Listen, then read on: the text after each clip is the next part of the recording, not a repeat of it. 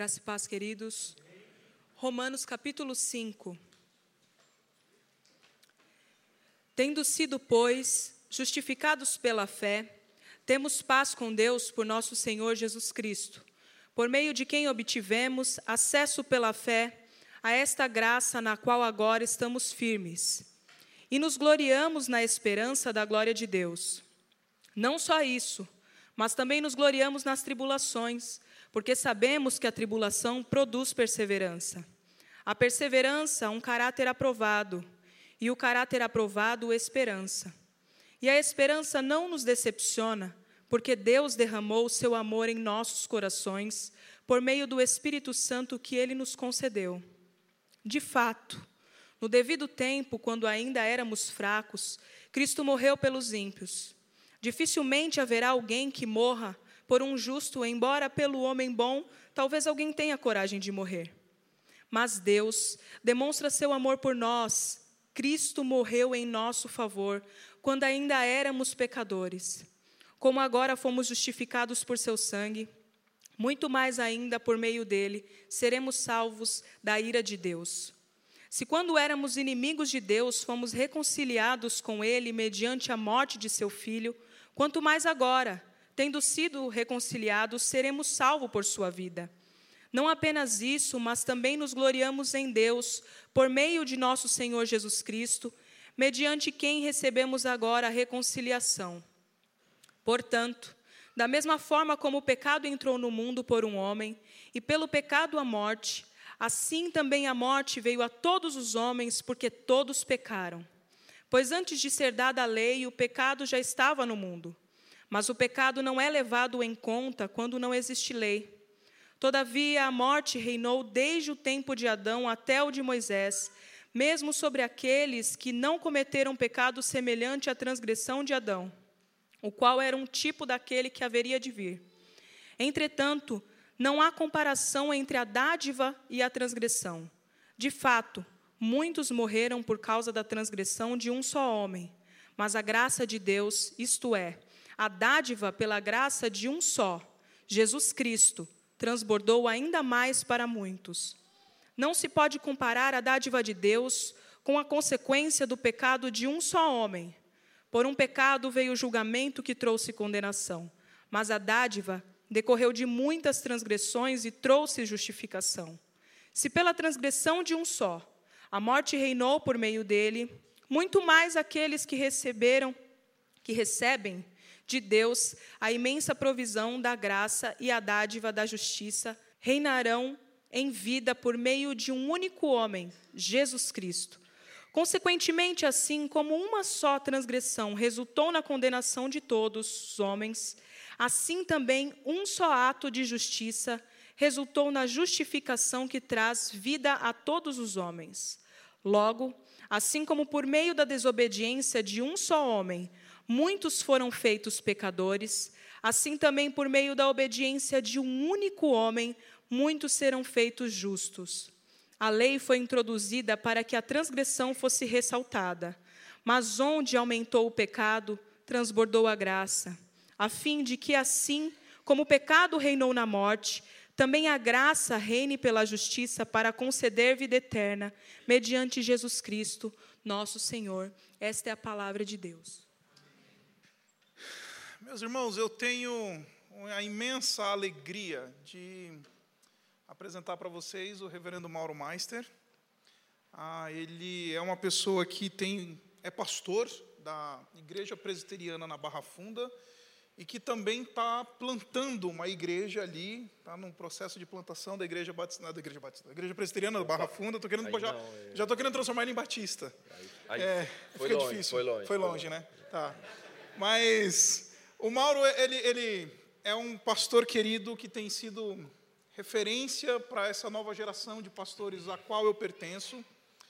E deixe-me dizer uma coisa para vocês. Eu, eu, conheci o pastor Mauro Meister quando, ele, quando eu ainda era um seminarista. Lá nos idos de 2000. Tão velho assim. Mas você está chegando lá. É, e, e, e ele foi o preletor de uma conferência, nos dias em que eu era seminarista, ele foi o preletor de uma conferência de vida espiritual no seminário. E naquela semana em que ele passou a semana inteira conversando com os alunos do seminário, ele fez uma exposição fantástica dos Salmos, encontrando o Senhor Jesus Cristo nos Salmos. E desde então eu tenho sido, eu tenho acompanhado meio que à distância o reverendo Mauro Meister, e depois o tempo passou e nós nos encontramos, nos conhecemos, estamos compartilhando alguns projetos. E é um privilégio receber você entre nós, Mauro, uma alegria ter você aqui conosco e eu tenho certeza que Deus há de usar para você para falar conosco de maneira muito poderosa. Então, fique à vontade, é uma alegria Amém. ter você entre nós. Eu quero orar por você e aí a gente vai ah, ouvir a palavra. Pai, te honramos e te agradecemos porque o Senhor decidiu ah, usar homens que têm sido fiéis a Ti, fiéis ao Evangelho, fiéis à Tua palavra e nós temos visto essa marca na vida do reverendo Mauro Meister. E pedimos, Pai, que o Senhor uma vez mais use ele de maneira poderosa para nos comunicar o Evangelho.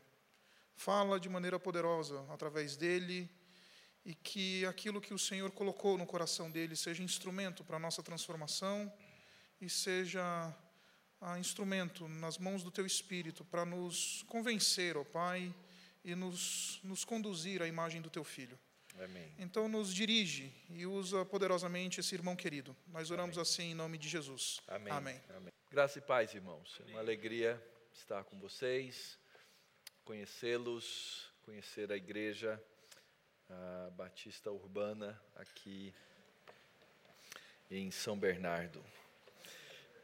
Eu sempre erro o santo. É porque eu não sou dessa área de santo, então eu nunca sei. Eu estava contando para o Isaac, me convidaram uma vez para pregar em Mauá, e eu coloquei, era o antigo GPS ainda, eu coloquei no GPS, vim parar, eu não sei se em Santo André ou São Bernardo, foi um dos dois, e aí eu vi assim, nossa, estou no lugar errado, olhei de novo, vi que tinha a mesma rua nos dois lugares, cliquei no outro, fui parar no outro santo, na mesma rua, e aí na terceira vez eu consegui chegar em Mauá. Então, eu, os santos não são a minha especialidade mesmo.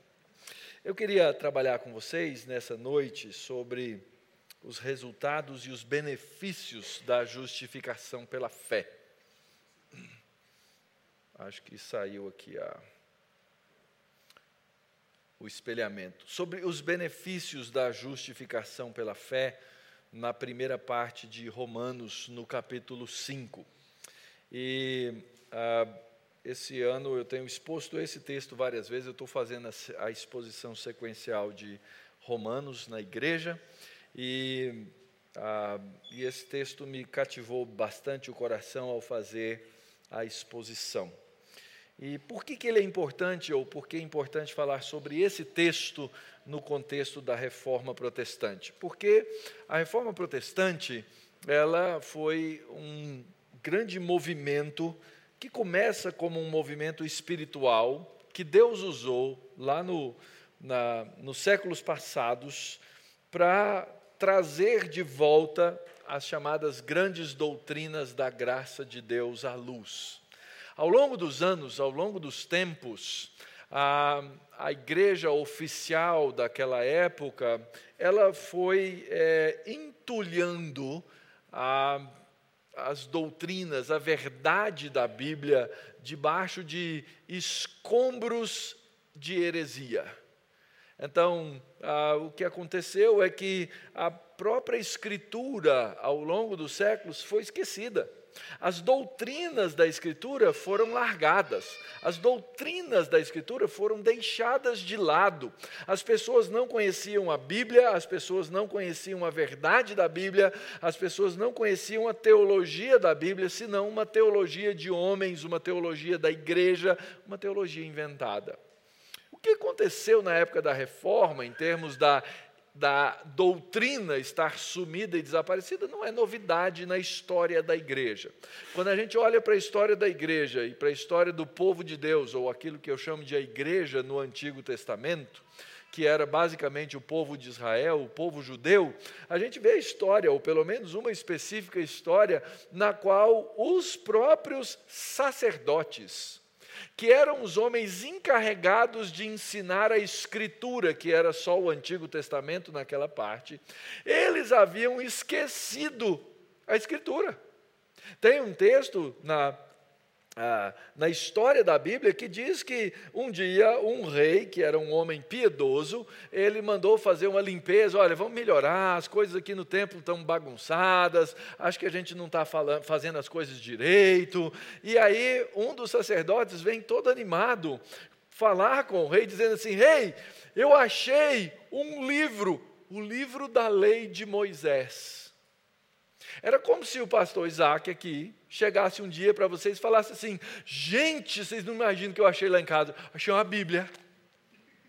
Exatamente isso. Na história, a igreja tende a esquecer a perder a sua identidade porque perde e se esquece da palavra de Deus, entulhando a verdade com invenções, com invencionices, com heresias que nos fazem desviar da palavra de Deus. Isso acontece às vezes num pedacinho de uma geração.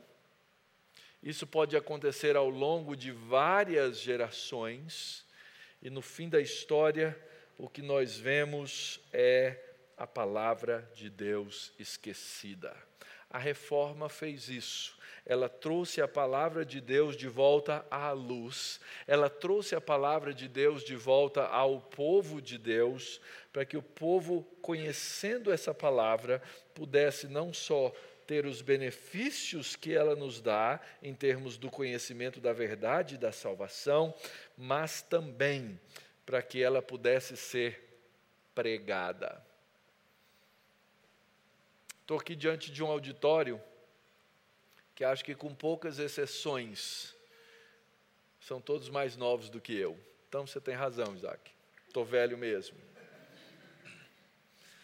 Quem aqui tem mais de 53 anos? Eu sei que você vai ficar sem graça e tal. Olha só, são poucos. Nós somos os velhos aqui, não é verdade? O que, que isso significa? Ora, isso significa que uma nova geração está aprendendo a palavra de Deus. Isso é importante. Isso significa que uma nova geração está ouvindo o Evangelho de Jesus, isso é fundamental. Isso significa que Deus pode trazer bênçãos e benefícios para esse lugar, para essa cidade. Isso significa que Deus pode levar o seu Evangelho por meio da sua vida e os benefícios e os resultados da justificação pela fé para a vida de outras pessoas. É bom ver a igreja do Senhor Jesus Cristo crescendo com uma nova geração que redescobre as doutrinas e a verdade da graça de Deus e vive e proclama essa doutrina. Então dou graças a Deus por essa igreja, dou graças a Deus pelo seu ministério, dou graças a Deus porque vocês estão aqui para ouvir a palavra de Deus. Eu perguntei para o Isaac, Isaac, quanto tempo você costuma falar? Quanto você falou? 45 a 50. Me desculpe, mas geralmente eu passo um pouquinho. Mas é interessante. Por que, é que você se submete a um domingo à noite, no dia dos resultados das eleições presidenciais do Brasil, a vir ouvir uma palavra de Deus? É porque ela traz palavras de vida. É na Escritura que nós encontramos a salvação de Cristo Jesus, e é isso que eu gostaria então de trabalhar e de compartilhar com vocês nos resultados da justificação pela fé. O apóstolo Paulo escreve essa carta à igreja de Roma, uma igreja que ele nunca tinha ido, uma igreja que ele não conhecia. A igreja de Roma era uma igreja que misturava tanto crentes que tinham vindo do judaísmo, quanto crentes que tinham vindo das religiões pagãs e gentílicas. E o apóstolo Paulo escreve a carta com alguns propósitos bem interessantes. Primeiro, ele era animado porque tinha uma igreja na capital do império. Puxa vida, que bom, o evangelho chegou na capital do império. O apóstolo Paulo queria ir conhecê-los. Então ele escreve uma carta de apresentação, ele se apresenta àquela igreja, ele diz logo no comecinho, quero ir aí até Roma, para que eu possa, junto com vocês, compartilhar do Evangelho. E aqui fica uma primeira lição dessa noite. O Evangelho é uma coisa que os crentes compartilham entre si. Quando uma igreja esquece de compartilhar o evangelho entre si, ela tende a declinar e morrer, porque nós não só fomos salvos pelo evangelho, nós somos um povo que vive do pelo e para o evangelho da cruz de Jesus Cristo. É por isso que os pastores, eles não se cansam de pregar o evangelho. Aliás, o pastor que se cansa de pregar o evangelho, ele se cansou de cumprir a sua fundamental e primordial tarefa. Então, todos os domingos e durante a semana também, nós vamos aos crentes, nós vamos àqueles que já conhecem a fé e compartilhamos o Evangelho. Se você abrir seu, sua Bíblia, aí em Romanos 1, o apóstolo Paulo fala exatamente isso. Eu quero compartilhar o Evangelho com vocês. Há uma causa secundária, mas importante e fundamental pela qual o apóstolo Paulo também escreveu a carta. Ele só vai revelar isso no final da carta aos Romanos, quando ele diz que, na verdade, ele queria se apresentar aos Romanos, ele queria conhecer os irmãos da igreja de Roma, porque ele queria fazer da igreja de Roma uma base missionária para que ele pudesse ir pregar o evangelho na Espanha. Então ele escreve aos irmãos de Roma e ele diz: Olha, eu quero que vocês se preparem e eu quero que vocês levantem uma oferta. Cara de pau, né? Fala sério. Não. Essa é uma das coisas mais sublimes que existem no Evangelho. É o nosso sustento mútuo e o sustento da obra do Evangelho pelo nosso sacrifício em dar. E é para isso que o apóstolo Paulo escreve. Ele diz: Eu quero que vocês estejam preparados, porque eu quero pregar o evangelho. Eu preciso de uma base missionária, eu preciso de sustento. E vocês, irmãos da igreja de Roma, é que vão fazer isso por mim. E aqui fica uma segunda lição muito importante. O nosso envolvimento com o Evangelho envolve tudo aquilo que nós somos, envolve inclusive a nossa capacidade, a nossa é, habilidade de poder doar para que o Evangelho da luz possa ser pregado em outros lugares. Igrejas que não são missionárias, elas tendem a declinar, porque elas começam a ser igrejas para si mesmas somente, e quando nós somos igreja para nós mesmos somente, nós acabamos perdendo o nosso alvo, o nosso rumo e a doutrina da verdade do Evangelho. Muito bem, o apóstolo Paulo, sabendo que dentro da igreja tinha algumas discussões que uns, uh, os judeus achavam que eles tinham certos privilégios, que eles uh, talvez fossem melhor do que os outros crentes, talvez eles fossem crente com pedigree. Já ouviram falar com crente de pedigree? Crente de pedigree é aquele crente que é a segunda geração, terceira geração, quarta geração, não é? E às vezes tem aqueles crentes que não têm pedigree, ele chegou ontem da rua, ele veio do, do lamaçal do pecado, da morte, ele veio de uma religião pagã e chegou na igreja, e quando ele chega na igreja, eles são iguais porque ambos são carentes da graça de Cristo. E é isso que o apóstolo Paulo mostra. Ele começa falando para as igrejas: olha, os homens, os, os pagãos, eles precisam do evangelho. Eles são perversos, eles estão mortos, eles merecem a ira de Deus. Ele fala coisas assim impressionantes a respeito do estado de miséria dos ímpios. Está lá no capítulo 1 de Romanos. Mas depois que ele acaba de falar sobre o capítulo 1 de Romanos, ele começa a falar dos judeus e começa a mostrar que os judeus, que eram religiosos, que receberam os estatutos de Deus, que receberam a lei de Deus, que conheciam o culto a Deus, eles também precisavam do evangelho. Todos precisam do evangelho porque todos estão debaixo da mesma condenação. Ninguém pode contar vantagem. Todos são dependentes da justiça de alguém que é Cristo, uma justiça que nos vem pela fé e todos carecem do crédito da justiça desse Senhor. E então o apóstolo Paulo e eu estou caminhando aqui nos capítulos, né, capítulo 1, 2 e 3, e aqui então o apóstolo Paulo diz: olha, no capítulo 4, ah, o, que, o que, que veio primeiro na vida de Abraão? Foi a fé. Então, tanto um quanto o outro, tanto o judeu quanto o gentio, são salvos pelo mesmo meio, pelo mesmo sistema, pela mesma verdade, a justiça que vem pela fé. E então, nos capítulos 3 e 4, o apóstolo Paulo desenvolve essa teologia, que é a teologia da justificação pela fé. Para ser bem simples, a teologia da justificação pela fé significa o seguinte: você está com um saldo devedor no banco. Você não consegue agradar a Deus. O resultado dessa dívida que você tem diante de Deus vai te levar para a morte debaixo da ira de Deus. Essa dívida é tão grande e você é tão inábil que você nunca vai conseguir pagar. A única forma de você sair desse, desse estado no qual você se encontra é se alguém de fora, que tem crédito suficiente, colocar na sua conta alguma coisa. E é isso que Cristo faz. Cristo, perfeitamente justo, ele morre injustamente para que ele possa nos dar a sua própria justiça.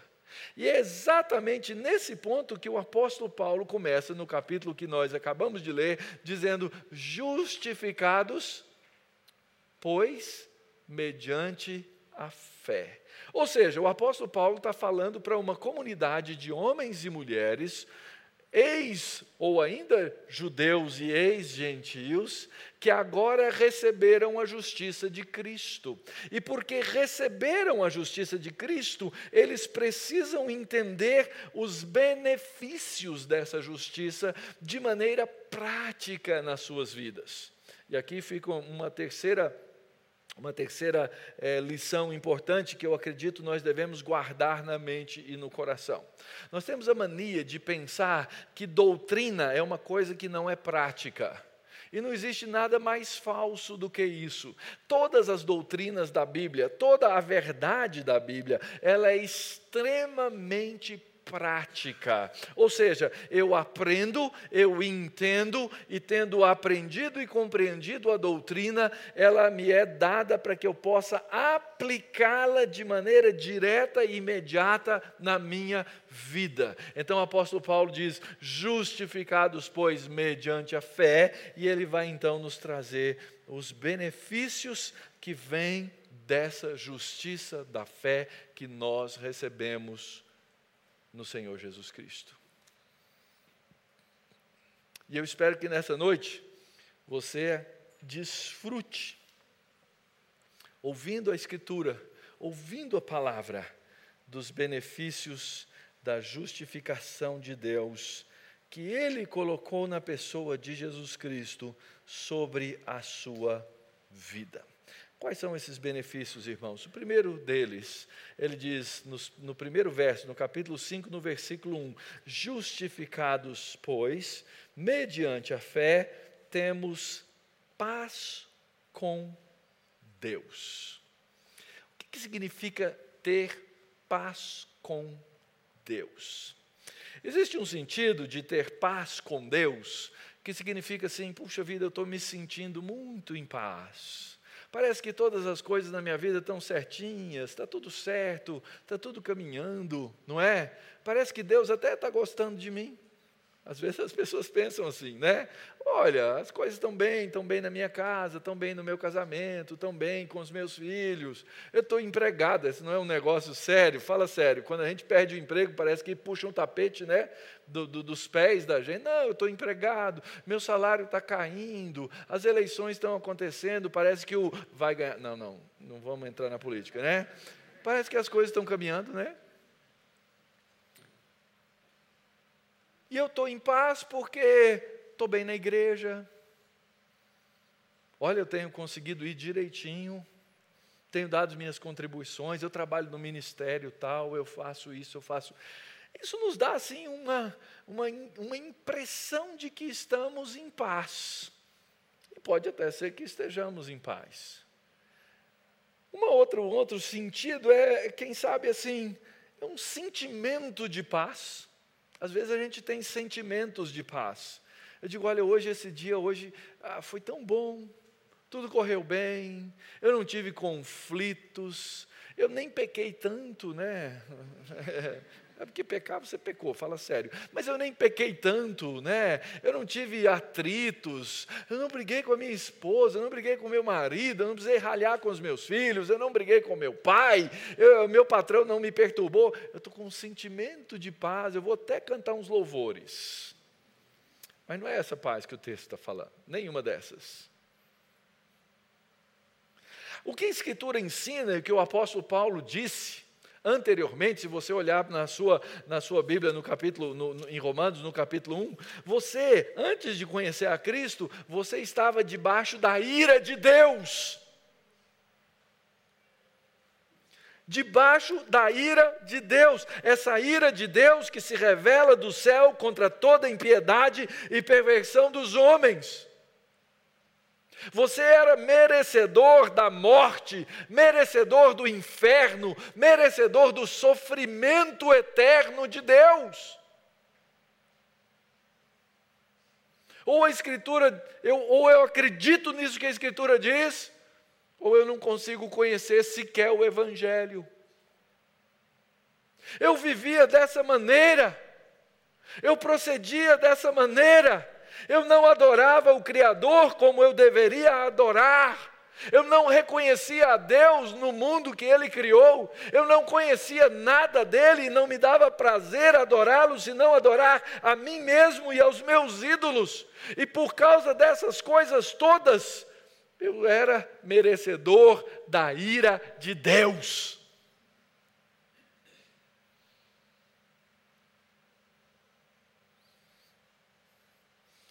Entregue a todo tipo de coisa reprovável. Sem conhecer o Criador do universo. Vou fazer um exercício aqui com você, você não vai cansar. Faz assim, ó. Agora pode soltar, senão dá problema. Esse ar que você respirou puro ou não, poluído ou não, sabe pra, de quem é, a quem ele pertence? Ele pertence a Deus. Sem esse ar, você não vive. Sem a luz, você não vive.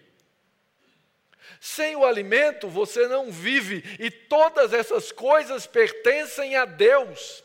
E quando você não reconhece, nós nos tornamos como aquele filho adolescente rebelde que está dentro de casa, come as custas do pai, vive as custas do pai, bebe as custas do pai, se veste as custas do pai, vira para o pai e diz assim: Eu te odeio. Nós somos assim com relação a Deus. E a Escritura diz que, na verdade, mesmo tendo sido criados por Ele, deixamos de ser seu, seus filhos.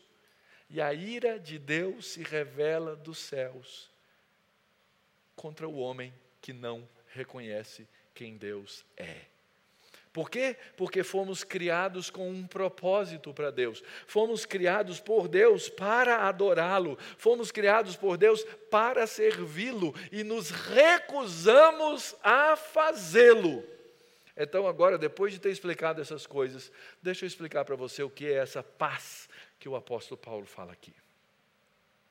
É a paz que eu tenho de saber que hoje à noite, por causa da obra de Jesus Cristo, por causa do crédito que ele me deu, por causa das coisas que ele fez e da aplicação dessa obra na minha vida, eu posso deitar a minha cabeça no travesseiro e dizer: eu não devo nada, porque a minha dívida foi paga. Essa é a paz com Deus. Justificados, pois, mediante a fé, temos paz com Deus. Nós já recebemos essa paz, verso 1, por meio do nosso Senhor Jesus Cristo. Esse é o primeiro benefício da justificação pela fé. Mas, pastor, eu pequei hoje, será que eu posso deitar com a cabeça no travesseiro e ter paz com Deus? Pode. Porque a paz da dívida paga, ela não está diretamente, imediata, imediatamente relacionada com sentir uma paz interior. O shalom de Deus, a paz de Deus, o ser, segundo a, a linguagem clássica uh, nas nossas traduções bíblicas, o ser um bem-aventurado, é saber que eu recebo o sorriso de Deus sobre a minha vida. Lembra da bênção arônica? Lembram como era a bênção? Que o Senhor vos abençoe, vos guarde, que o Senhor faça o quê?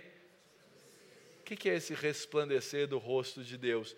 É o sorriso de Deus é receber o sorriso de Deus, é saber que Deus me ama, independentemente de qualquer coisa que eu tenha feito, qualquer coisa que eu hoje faça ou qualquer coisa que eu vá fazer.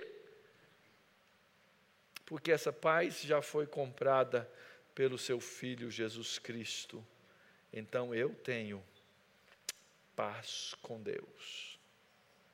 Primeiro benefício. Segundo benefício, ele diz: por intermédio de quem obtivemos, verso 2, igualmente acesso pela fé a essa graça na qual estamos firmes.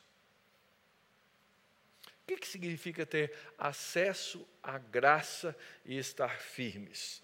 O apóstolo Paulo move um pouquinho a figura uh, que ele usa aqui para pensar num Senhor. Ele já citou, nós temos acesso por meio do Senhor Jesus Cristo.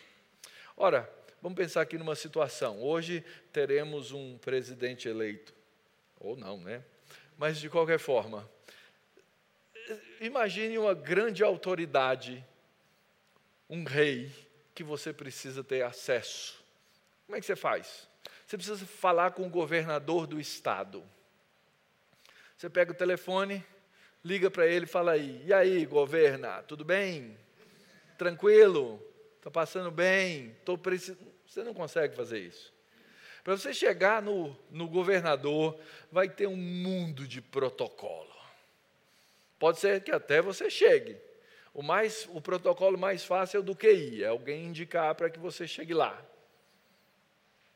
Mas o fato é que você não chega na frente do governador, você não chega na frente do presidente da república, simplesmente diz: Ó, oh, eu sou o Mauro, vim aqui falar com o senhor. Você precisa de um protocolo. Os reis antigos, eles eram bem. Como é que eu diria assim? Eles tinham um humor complicado, não é? Se alguém conversasse com o rei sem autorização, Ele mandava matar. Tinha um protocolo. Nós temos uma história na Bíblia que fala sobre isso. Fala de uma esposa de um rei. Imagina a esposa, tá? A esposa do rei. Rainha Esther precisava falar com o rei. Ela precisava de um favorzinho do rei. Gente, ela dormia com o rei. A gente imagina o quê? Que ah, chega lá e fala, né? Não. Diz a história que ela ficou andando assim, né? No palácio, no pátio do palácio, passava na frente da porta. Quem sabe ele me vê? Quem sabe ele me enxerga? Quem sabe ele percebe que eu quero falar com ele? Até que a história narra que finalmente o rei percebe, vê, e ele levanta o seu cetro e permite que ela chegue na sua presença para uma audiência na qual ela pode pedir o que ela precisa pedir. É esse tipo de acesso. Quando a gente fala de Deus, a Escritura é, o reconhece porque Ele é Pai, porque Ele é amoroso, e a gente sempre imagina assim a nossa relação com Deus, a relação de paisão, né? Meu filho entra no meu quarto, ele não bate na porta e ele já sai pedindo o que ele quer. Não tem protocolo nenhum. Quando é muito sério, aí tem uma palavrinha de introdução, né? Aquele amor filial, assim, o pai, né? Mas em geral não é assim. Em geral não é assim. Agora, quando a gente fala de Deus, queridos, nós estamos falando do Senhor, do Criador do universo, nós estamos falando do Todo-Poderoso, nós estamos falando do Deus que é absolutamente santo. E às vezes a gente acha que a gente, pela nossa capacidade mesmo, porque eu sou um cara legal, etc., que eu posso chegar para ele e falar: e aí, paizão, tudo bem? Não, eu entro na presença do rei. Mas é interessante porque o que Paulo está me dizendo aqui é que eu já tenho acesso ao rei. Eu posso falar com o rei todas as vezes que eu precisar falar com o rei. Eu preciso usar um protocolo, eu preciso usar um QI, eu preciso de uma indicação que é do filho dele. E eu posso falar com ele. É por isso que nós oramos no nome do Filho de Deus. É por isso que nós oramos no nome de Jesus. Nós já temos acesso. A guerra acabou. Eu já não sou mais inimigo de Deus e Deus não é mais o meu inimigo. E agora, no presente, eu tenho acesso ao trono da graça pela fé. A minha pergunta para você é só uma nessa noite. Por que, você não faz uso disso? Às vezes eu olho para mim e olho para a minha geração e acredito que nós vivemos como pagãos. Vivemos como gente que não conhece o Rei do universo. Não oramos, não colocamos nossa vida na presença dEle, não nos dobramos na presença do Rei do universo, que já levantou o cetro para nós e disse: Venha, meu filho. Às vezes a gente faz isso no nosso momento religioso, no nosso culto, na nossa adoração. Quem sabe a gente até dá uma, uma palhinha para Deus, a gente até ora no almoço. E aí, Deus, ó, orei hoje no café, no almoço, na janta. O Senhor está em alta, hein? Queridos, nós vivemos como pagãos.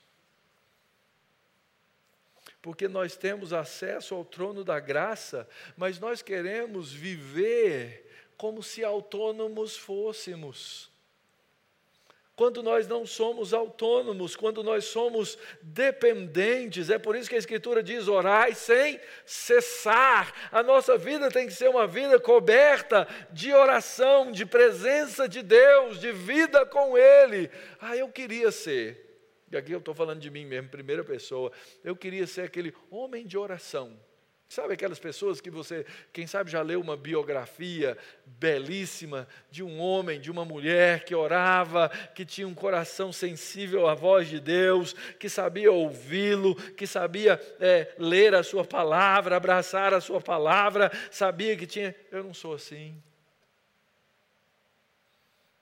Eu sou um pastor fracassado em oração.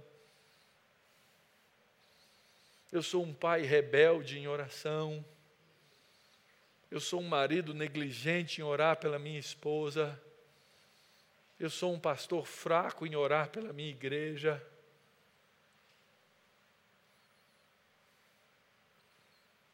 Mas não era para ser assim. Não era para ser assim. O que Paulo está me dizendo aqui é que no passado meu problema com Deus já foi resolvido, que no presente a minha vida com Deus precisa ser uma vida de acesso ao trono da graça. E que isso tem um resultado tremendo para a minha percepção da minha vida hoje com relação ao futuro. Olha só o que ele diz aí nesse verso, ainda no verso 2: E gloriamo-nos na esperança da glória de Deus. Observe que o apóstolo Paulo usa o presente, eu me glorio na esperança da glória. Ou seja, é uma coisa tão certa, é uma coisa tão absoluta, é uma promessa tão é, garantida, que eu já posso me alegrar nela. Eu já tenho uma convicção de alegria apesar de mim. Meu passado, meu presente e meu futuro estão garantidos por causa da justiça de um que morreu no meu lugar, Jesus Cristo. Que coisa tremenda. Que evangelho doce. Que evangelho belo. Que evangelho envolvente.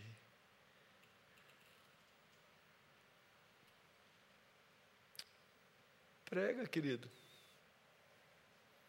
Você já não recebeu o benefício da graça? Você vai guardar para você? Você acha que se Cristo der o amor dele para outro, para o seu colega de trabalho, para o seu vizinho, para alguém dentro da sua casa, que vai faltar para você? Não se preocupe, não vai faltar. Não vai faltar. Muito bem. Esse é o primeiro conjunto de privilégios que nós recebemos. E nessa altura você deve estar olhando no relógio e vai falar assim: na hora que esse pastor acabar, nós já vamos ter o resultado inteiro das eleições. Não vamos fazer isso. Eu vou ter um pouco de misericórdia de vocês. O grande problema desses irmãos agora era o seguinte: o apóstolo Paulo precisa dar um banho de realidade, porque se existe uma coisa ruim, é o evangelho que não tem pé no chão e que não tem o pé no céu, mas tem o pé no triunfalismo. Então o apóstolo Paulo precisa dar uma, uma uh, dose de realidade, por assim dizer, para aqueles irmãos de Roma. Olha só o que ele vai dizer no verso 3. Ele diz assim: Irmãos, e não só isso, não é só paz, não é só acesso, não é só alegria, não somente isso, mas também nós nos gloriamos nas próprias tribulações. Aí não, né, Paulo? Qual que é o seu problema? Estava indo tão bem, estava tudo tão positivo, estava caminhando tudo para cima, agora você vem nos falar de alegria nos sofrimentos. O que, que é isso? Por que, que o apóstolo Paulo nos fala assim? Porque ele sabe como funciona a vida. Ele sabe que conhecer o Evangelho, que receber a paz, que receber o acesso e que receber essa, essa é, alegria, essa certeza da glória futura, não tira os nossos sofrimentos na vida. Se alguém algum dia pregou o evangelho para você e disse assim, ó, venha, conheça Jesus Cristo e os seus problemas acabaram, mentiu para você. Você creu falsamente. Os falsos profetas estão por aí dizendo esse tipo de coisa. Mas, pastor, o que, que o apóstolo Paulo quer dizer? Me, eh, me eh, gloriar nas próprias tribulações. Ele está fazendo uma proposta de masoquismo? Ele quer que eu goste de sofrer? Não. Aliás, a Escritura em lugar nenhum diz que eu devo buscar o sofrimento ou buscar o martírio.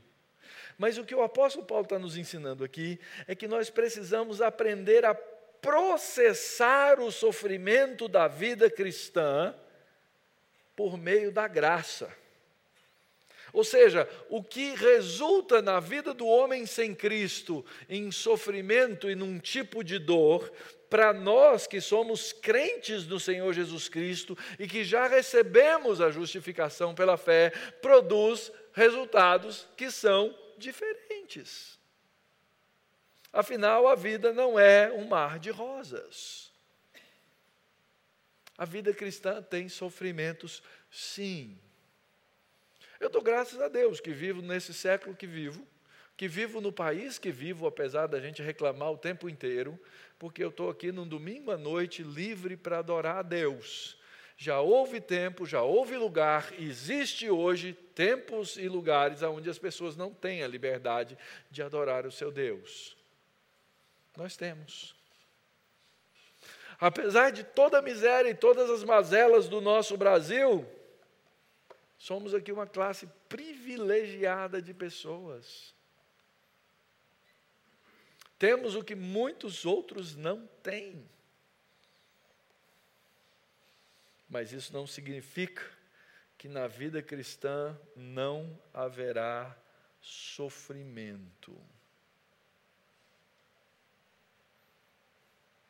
A Escritura e o próprio apóstolo Paulo falam do chamado dia mau. O dia mau é o dia em que eu vou ter que é o dia que eu vou ter que passar por ele. Para alguns parece que a intensidade dele é maior, a maneira dele chegar é diferente, mas o fato é que todos nós passamos por diferentes tipos de sofrimento na vida. Os cristãos de Roma sabiam disso, eles, eles, eles receberam perseguição, eles receberam maus tratos. Eventualmente, os, os Césares resolveram brincar de tocha cristã, embebiam os crentes em cera e tacavam fogo. E o apóstolo Paulo sabia disso. Eles eram perseguidos porque eles tinham valores morais diferentes, eles eram perseguidos porque se recusavam a fazer do Estado e de César um Deus, e de dizer César é Deus, eles diziam Jesus Cristo é Senhor. Mas o apóstolo Paulo nos apresenta uma fórmula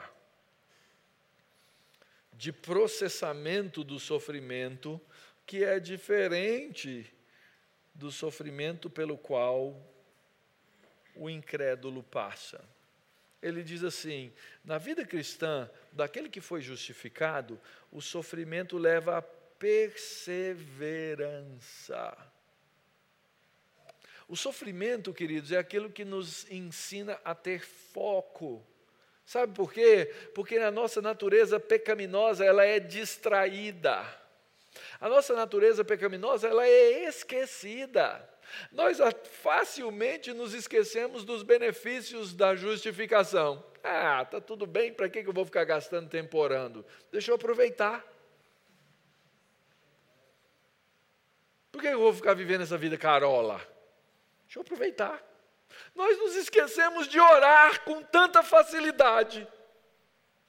Mas quando o sofrimento aparece, ah, mas a gente vira crente mesmo, fala sério. Deus nos ensina a usar os benefícios. O sofrimento vai nos ensinar a ter foco e vai nos levar à perseverança. Na verdade, essa perseverança significa caráter formado. Nós precisamos passar por esses movimentos da vida para formar o nosso caráter cristão significa sermos ao longo da vida testados. Eu sou um crente, eu sou um pastor em teste. Há 28 anos no ministério em teste. Até hoje Deus está se certificando se eu tenho a vocação que Ele me deu. E eu só vou saber quando eu chegar lá. Nossa vida cristã, ela é feita de teste e o sofrimento faz parte do teste. Porque isso forma o nosso caráter cristão. Lembra quando o apóstolo Paulo fala dos presbíteros? Ele diz assim: o presbítero não pode ser o quê? Novato, não pode ser neófito, essa palavra tão é, popular e comum, né? Lembra por que, que o apóstolo Paulo diz que o presbítero não pode ser neófito? Lembram? Para que ele não se ensoberbeça. Por quê? Porque o apóstolo Paulo sabe que quando alguém é colocado ou almeja ou aspira o presbiterato da igreja, ele vai alcançar uma posição na qual as pessoas vão olhar para ele. E se o caráter dele não foi testado pelo tempo e pelo próprio sofrimento, a igreja vai se decepcionar com essas pessoas. Sabe por quê? Porque elas não experimentadas, elas na hora do aperto, elas não vão mostrar caráter. Por isso, quando nós vivemos fugindo do sofrimento e evitando todo tipo de sofrimento, eu não estou dizendo que você tem que procurar o sofrimento. Fica tranquilo, ele vai te achar. Você não cresce no caráter e não cresce na esperança. É por isso que tem crente, e aqui chega lá no fim da vida, velhos, e chegam fracos na fé, porque durante a vida cristã tentaram de todo jeito escapar dos sofrimentos e não tiveram o seu caráter formado e não tiveram a sua esperança formada formada.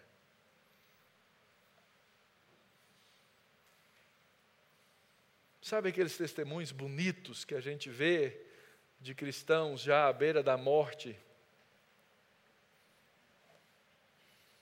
E que você os ouve e que você se emociona com eles. Sabe como que eles chegaram lá? Eles chegaram lá por sofrimento, por caráter formado. Eles não têm medo da morte. Eu tive um presbítero que faleceu alguns anos atrás, seu Eibe. Seu Eibe, ele passou por todo tipo de experiência na vida. Mas ele sempre foi um homem lutador. Foi ficando velho, experiente, ele era mecânico de avião. Volta e meia eu ia para o aeroporto para pegar uma carona e ele só dizia o defeito do avião depois que a gente estava lá em cima. Muito bonzinho. Qual o problema desse, seu Eibe? Esse aqui perde a pressurização a X mil pés. Ele falou, obrigado, senhor, não é? Seu Eibe teve um câncer. Câncer de fígado. E os pastores da igreja seu Abe vai operar amanhã. Operação de fígado, ainda que ah, ela seja recuperável e câncer no fígado é tranquilo, você só tira dois terços do fígado, né? Ah, tudo bem. E a gente então resolveu ir orar com o nosso irmão antes da sua cirurgia. Ligamos na casa dele, falou: onde é que ele está? Ele está lá no hangar. Gente, ele vai operar amanhã. Ele está lá no hangar. Chegamos lá, Cadê seu Abe? Está arrumando um avião ali fora.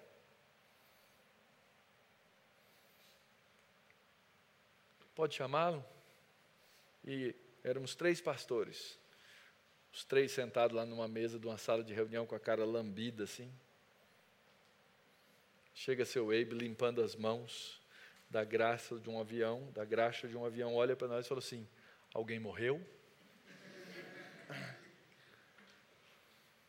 Seu Eibe, viemos orar com o irmão. Uma cirurgia tão, tão séria, grande porte, um câncer, uma doença séria. Ele vira para nós e fala assim: Pastores, eu estou pronto para encontrar o meu Salvador. Posso encontrá-lo amanhã. Seu Eibe, sua esposa seus filhos, seus netos. Ah, pastor, Deus cuida deles muito melhor do que eu. Caráter. Caráter. Teste. Sofrimento. Por sinal, ele não morreu naquela cirurgia. Um tempo depois, ele mostrou um vídeo de um avião que ele estava testando. Ele caiu e pousou num campo, não teve um arranhão, mas o câncer migrou, foi para o pulmão, seu aí morreu.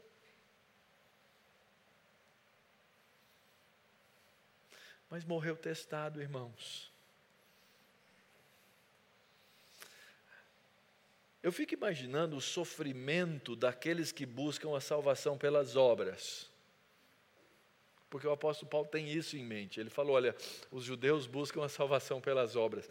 Pensa no sofrimento de alguém que vive tentando se salvar diante de Deus sem conseguir. E eu trago isso como um alerta, porque as nossas igrejas estão cheias de crentes assim. Que não entenderam a salvação pela graça, que não entenderam a justiça da fé, que não entenderam que não podem fazer nada para a sua própria salvação. E sofrem sem que o seu caráter seja formado. Se você tem alguma dúvida, se no seu coração ainda existe alguma sombra a respeito da obra de Cristo sobre a sua vida, pergunte para o seu pastor. É seu trabalho. Bem ou mal você ganha para isso. É isso que nós fazemos. Nós precisamos entender que até nos sofrimentos há uma esperança e uma alegria. E não somente isso, mas também nos gloriamos nas próprias tribulações, passar pelo moinho de Deus, porque isso produz a perseverança, a perseverança produz o caráter, e o caráter nos dá esperança. Paulo, é verdade isso? Era a pergunta no coração dos irmãos. Que prova você pode me dar disso? E o apóstolo Paulo, então, ele usa dois argumentos para provar o seu ponto.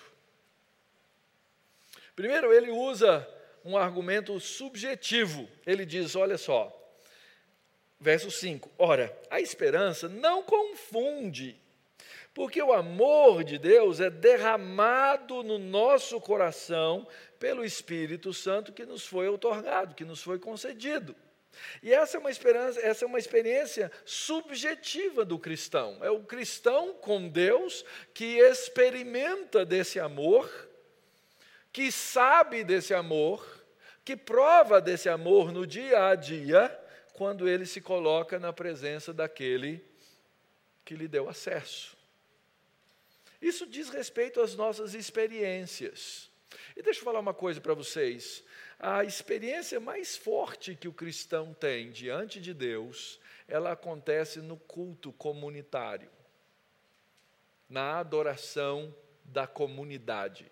Quando o apóstolo Paulo diz assim que nós experimentamos juntos com, junto com os santos a quais são as dimensões do amor de Cristo? Altura, largura, profundidade, toda essa extensão do amor, ela aparece aqui, queridos, na nossa comunhão.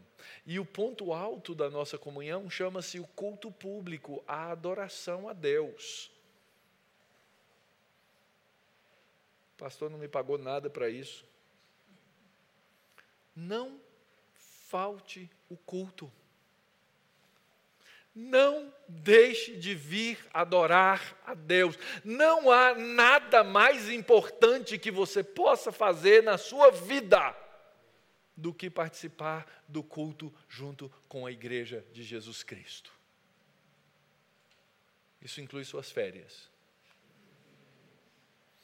Eu brigo lá com o meu povo. Você está de férias, você vai estar em outro lugar, você vá procurar o povo de Deus, são experiências singulares que Ele nos dá. Por quê? Porque essa subjetividade é a experiência de um espírito que foi derramado e nós acreditamos que todo aquele que crê no Senhor Jesus Cristo, que recebeu a justificação, que é crente, recebeu esse espírito. E tem épocas que você vai senti-lo mais ou senti-lo menos. Aliás, a Bíblia em lugar nenhum diz assim: olha, você tem que sentir a presença de Deus, você tem que saber da presença de Deus. Mas isso não exclui essa experiência subjetiva de experimentar o amor de Deus. Então, essa é a primeira, a, a primeira, o primeiro argumento que o apóstolo Paulo usa com os romanos para dizer: olha, é verdade o que eu estou dizendo. O segundo argumento ele é objetivo. Ele desenvolve nos próximos versos. Ele diz assim: olha, pensa comigo, pensa comigo. Você é crente, não é? Ok, sou. Então tá bom. Quando você ainda era fraco, você era pecador, você não gostava de Deus, você rejeitava Deus, você não queria saber da cara dele, esse Jesus morreu por esse ímpio, que era você. Verso 7. Dificilmente alguém morreria por um justo. Você está disposto aí a morrer por um justo hoje? Dificilmente. Raramente o ser humano tem essa, é, é, é, esse altruísmo de dizer. Tanto é que quando alguém se coloca em risco para salvar a vida de outra pessoa, a gente acha que essa pessoa é o quê? Ele é um herói. Dificilmente. Quantos são heróis? Numa população de bilhões no mundo. Quantos casos passam no Jornal Nacional por dia de heróis? Mas quando passa um, a gente fica, oh, porque dificilmente alguém morreria por um justo. Pode ser que pelo bom alguém até se anime a morrer. Qual é então o final do argumento do apóstolo Paulo? Verso 8. Mas Deus, isso é uma prova inequívoca do amor de Deus para conosco, porque Cristo morreu por nós quando nós ainda éramos pecadores. Ponto. Não precisa de mais argumento. Se você é crente, você já sabe disso. Se você está aqui nessa noite e não é crente, você pode experimentar isso. Esse é o fato. Ele morreu quando eu ainda era pecador. Então, qual o resultado disso? Verso 9: Logo, muito mais agora que eu fui justificado pelo sangue, eu vou ser salvo da ira. Lembra que eu li lá o capítulo 1, versículo 18? A ira de Deus se revela dos céus.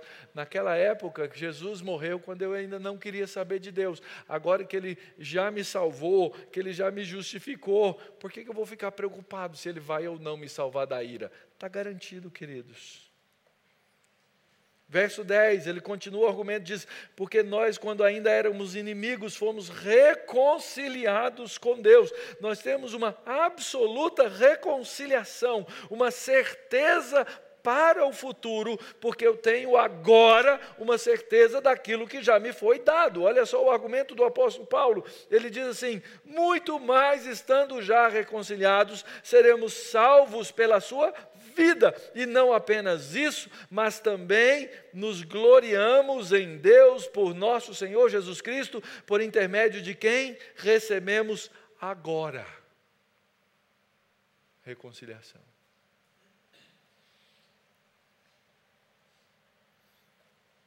Cristo, agora, essa certeza, essa convicção, é a minha alegria eu me glorio nisso. É uma ordem, é um mandamento bíblico. O apóstolo Paulo não diz, olha, se você estiver sentindo, se alegre no Senhor, é um imperativo, alegrai-vos no Senhor. Outra vez vos digo, alegrai-vos, porque a nossa reconciliação foi absoluta. Concluindo, queridos, o que, que a gente faz diante disso tudo? Primeiro, eu tenho que ter sim um com, um convencimento. Essa palavra saber na carta aos Romanos é muito importante. É por isso que os pastores ficam perturbando a sua paciência dizer assim: leia a Bíblia, aprenda a Bíblia, medita na Bíblia. Sabe por quê? Porque pela Bíblia é que a gente sabe as coisas. Sem a Bíblia você não sabe. Então você tem que saber. E o que a Bíblia está dizendo é que se você é crente, você já foi justificado, você já tem a paz, você tem o acesso e você pode viver dessa alegria. Ponto. Segunda coisa. Quando você sofrer, lembra disso Sofrimento constrói o nosso caráter. Perseverança, caráter e esperança. Quando você sofrer e não entender, não reclama de Deus. Não fica falando assim, Deus, se pelo menos eu conseguisse entender o que, que o Senhor está fazendo. Não, você já entendeu, Ele está construindo você. Ele está fazendo você. Quem sabe Ele está disciplinando você. Mas Deus faz assim.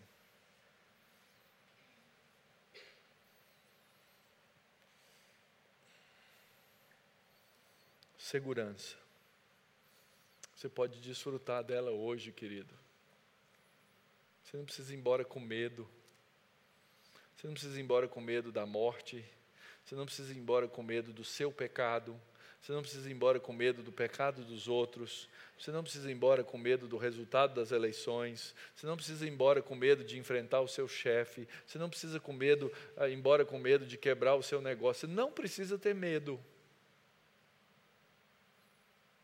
Não importa o que acontecer, eu posso desfrutar de uma segurança hoje.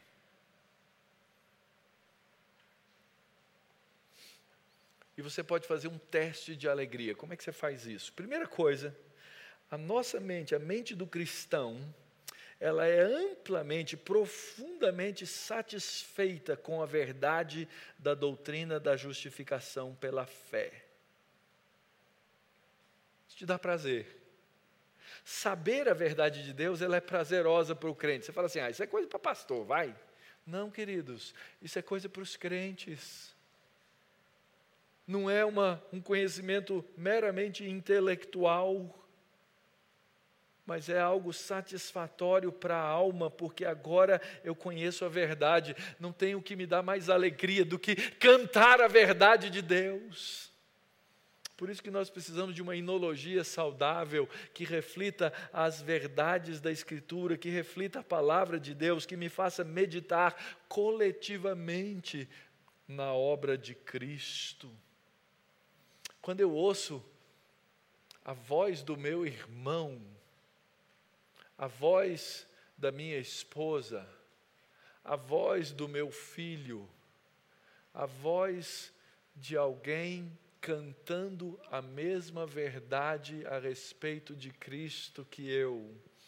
Isso me edifica e me faz me alegrar no Senhor.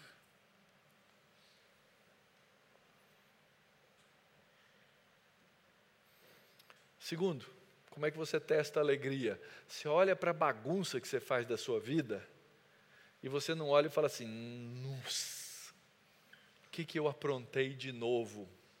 Não. Você olha para a bagunça que você fez e você fala assim: Uau! Primeiro, como eu tenho um redentor bondoso. Segundo, como eu cresci, mesmo depois de pecar. Teste a sua alegria. Cuidado eu encontro crentes deprimidos, depressivos. Sabe por quê? Porque Jesus tem o poder de perdoá-los, mas eles não têm de perdoar a si mesmos. Eu encontro crentes entristecidos porque Jesus tem ah, o poder de perdoar e encobrir todos os pecados, mas eu não tenho a capacidade de perdoar minha esposa, meu filho, meu irmão, meu amigo na igreja. Isso destrói a nossa alegria.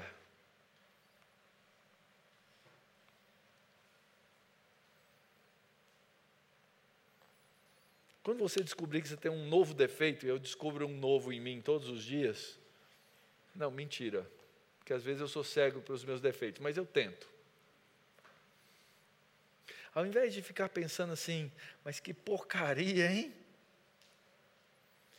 Isso me faz me agarrar à cruz de Cristo e dizer: Pai, como eu preciso do teu filho, como eu preciso dessa justiça de Cristo se a sua consciência te acusa, e você pensa assim: como é que Deus pode me amar fazendo tudo que eu faço? Lembre-se que Jesus, quando ele morreu, ele morreu pelos seus pecados futuros. Você não tinha, você não tinha nem nascido, tá? Quando Jesus morreu. Deixa eu falar isso para você, se você não sabe. Ele morreu pelos pecados que você ainda ia cometer. porque Ele é cheio de amor. Isso me traz alegria. Quando você enfrentar crítica do outro, a perspectiva que você deve tomar assim, mal sabe ele que eu sou pior do que a crítica que ele está fazendo. E por último, quando você enfrentar a morte, e se Cristo não voltar antes, você vai enfrentar a morte. Prepare-se para enfrentá-la com serenidade, porque você vai para os braços de um amigo. Vamos orar? Senhor, nós agradecemos pela tua santa e bendita palavra, agradecemos pela tua santa justiça em Cristo Jesus que nos cobriu com o amor e com a redenção.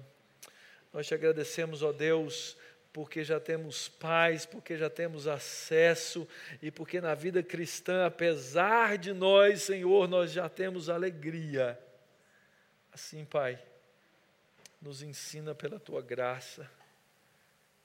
Não permita, Senhor, que fiquemos desestimulados no sofrimento, muito pelo contrário, Senhor, nos ensina por meio deles para que percebamos sempre a abundância da tua graça na nossa vida. É a oração que faz o teu povo, é a oração que faz a tua igreja, no nome de Jesus. Amém.